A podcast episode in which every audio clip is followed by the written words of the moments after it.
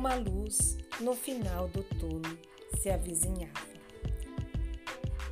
Nesse momento, o mundo digital começou a sorrir para mim.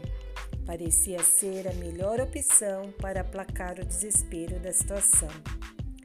Surgiu então, pela primeira vez, o desejo de explorar esse mundo, que a princípio parecia desumano e frio, naquele momento surgiu como uma esperança, uma luz no final do túnel.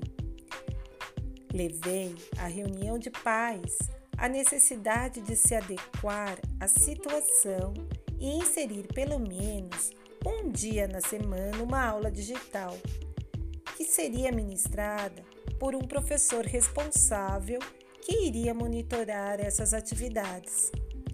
Porque acreditava que, mesmo digital e à distância, o contato visual humano poderia ser de grande conforto para as crianças assim como a interação entre eles.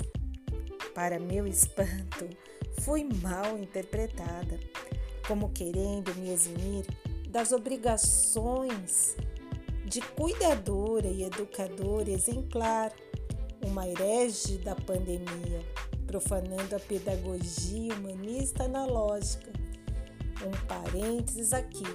Adoro essa pedagogia pautada em valores humanos, na arte e no desenvolvimento saudável, emocional e intelectual. Na realidade, a zona de conforto era maior do que a necessidade de adequação à situação vigente e a ameaça do novo, uma afronta ao status quo, de paradigmas jurássicos da qual também fazia parte. No entanto, não foi possível negar o óbvio. Minha sugestão começou a vigorar no, no final dos 60 dias, com grande aceitação pelas crianças que ansiavam pelo contato e atividade em grupo, mesmo que à distância e virtualmente.